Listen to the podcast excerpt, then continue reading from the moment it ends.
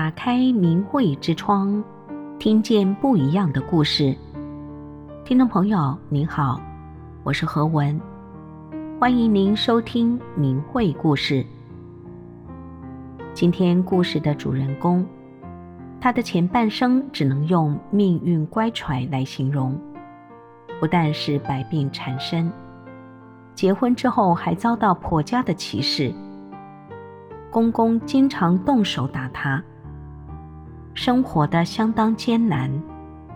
但是他的后半生却发生了很大的变化，还主动地孝敬公公，以德报怨。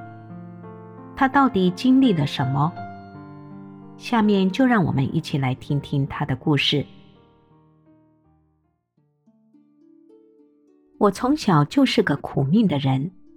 当时共产党领导在国内实施土地改革，会按照农民拥有多少的土地划分成分。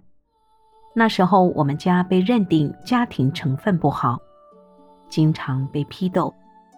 我小时候有很多外号，除了地主，还有癞蛤蟆、大狗屎、鸡屎。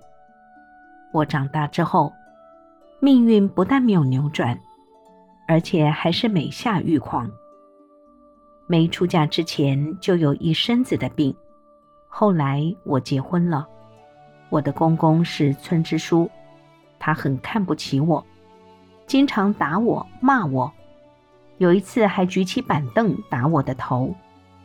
那时候我百病缠身，在婆家又被冷眼相待，我整个人郁闷极了。结果身体就更差了，肝脏、胆囊长了结石，还罹患了败血病，经常动不动就吐血。我的血色素检测出来只有两克半，距离正常人血色素的标准十一克到十五克之间，还有一大段的距离，所以身体相当虚弱，犹如残风中的蜡烛。后来我到医院做电脑断层检查，诊断之后，全身上下只剩下心脏是健康的，其他都有问题。那时候别说有多虚弱了，我说起话来就像蚊子一样，小小声的，哼哼的响，有气无力的，经常是别人问我几句话，都听不到我的回应。而且我只要干起家务活，常常做不到一半就会昏了过去，不省人事。家里人常常着急的呼天喊地的把我送到医院抢救。一年三百六十五天，我有一半以上的时间都是在医院里面度过。我的病始终没有起色，最后医院放弃了我，因为无药可医。医生要家人带我回家，给我做点好吃的，准备我的后事。回到家里，我痛哭着，心想：我真的要死了吗？我的孩子可不能没有妈妈呀！我苦苦地祈求老天爷救我，让我可以活下来，哪怕是喝苦水，甚至是出去要饭吃，我也得活下去呀！我内心只想着要把我那四个孩子养大成人。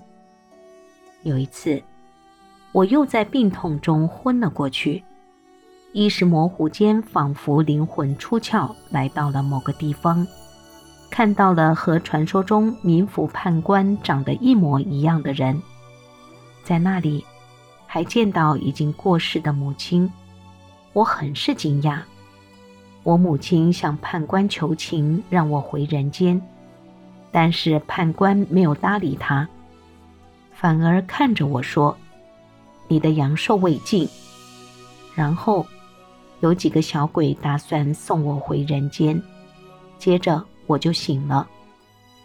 那次经历让我真切地认识到，原来人是真的有灵魂的。而且是真的存在阳间、阴间。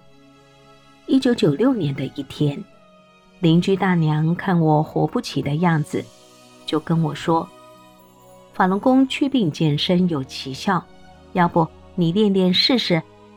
当时我一听，没有马上开始学，但是心里有一个想法：等过完年正月十五之后，我就开始练功。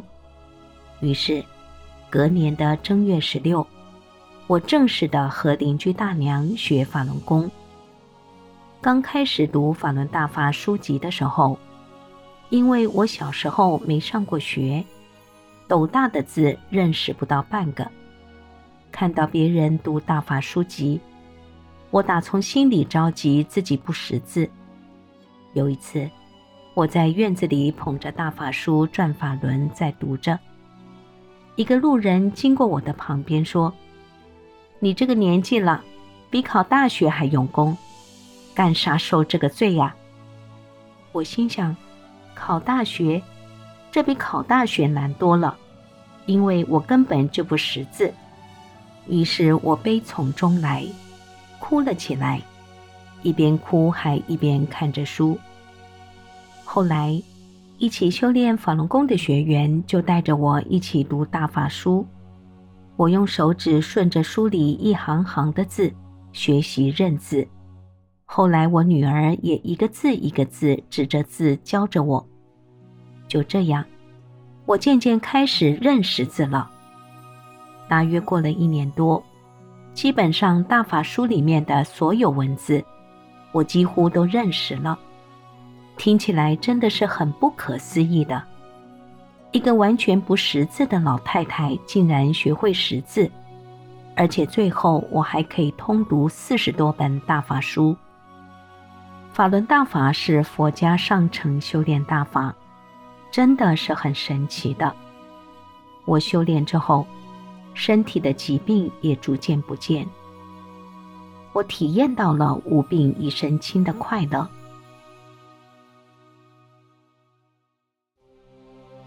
在通读大法书中，我明白要按照法轮大法的法理真善忍去做一个好人中的人。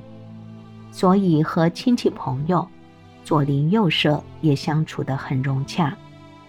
原本个性要强的公公，经常打骂我，不愿意和我一起生活。后来，公公每当村支书，他的小儿子竟然不愿意孝敬他，还经常用小推车把公公连人带铺盖卷儿的一同推出去。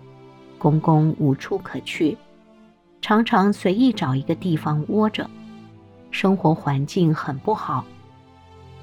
我和丈夫有过三次把公公从外面找回家，我心想，昔日强势的公公受这种罪，心里肯定不好受。于是我劝公公来我们家和我们一起住，但是他怎么说都不愿意来。我学了法轮功之后，彻底明白了人和人之间的恩怨，都是生生世世之间的因果报应，所以我不能怨恨公公，反而应该以德报怨。我就想方设法的想让公公知道我的好意，我用白面烙成饼，让孩子送去给公公吃，还三不五时的就给他做好吃的。左邻右舍看到我这样善待公公，都会说：“以前他那样待你，你不用那样孝顺他啊，没有人会笑话你。”可我心里明白，我修炼了就是要为别人着想，先他后我，更何况是自己的公公。后来，公公被我的真诚感动了，改变态度。还跟我说对不住我。回首过往，现在我已经是七十七岁的老太婆，公公也早就过世了。我因为修炼了法轮功，改变了前半生的大苦大难，过了迥然不同的后半生，这是我原先都无法想象的。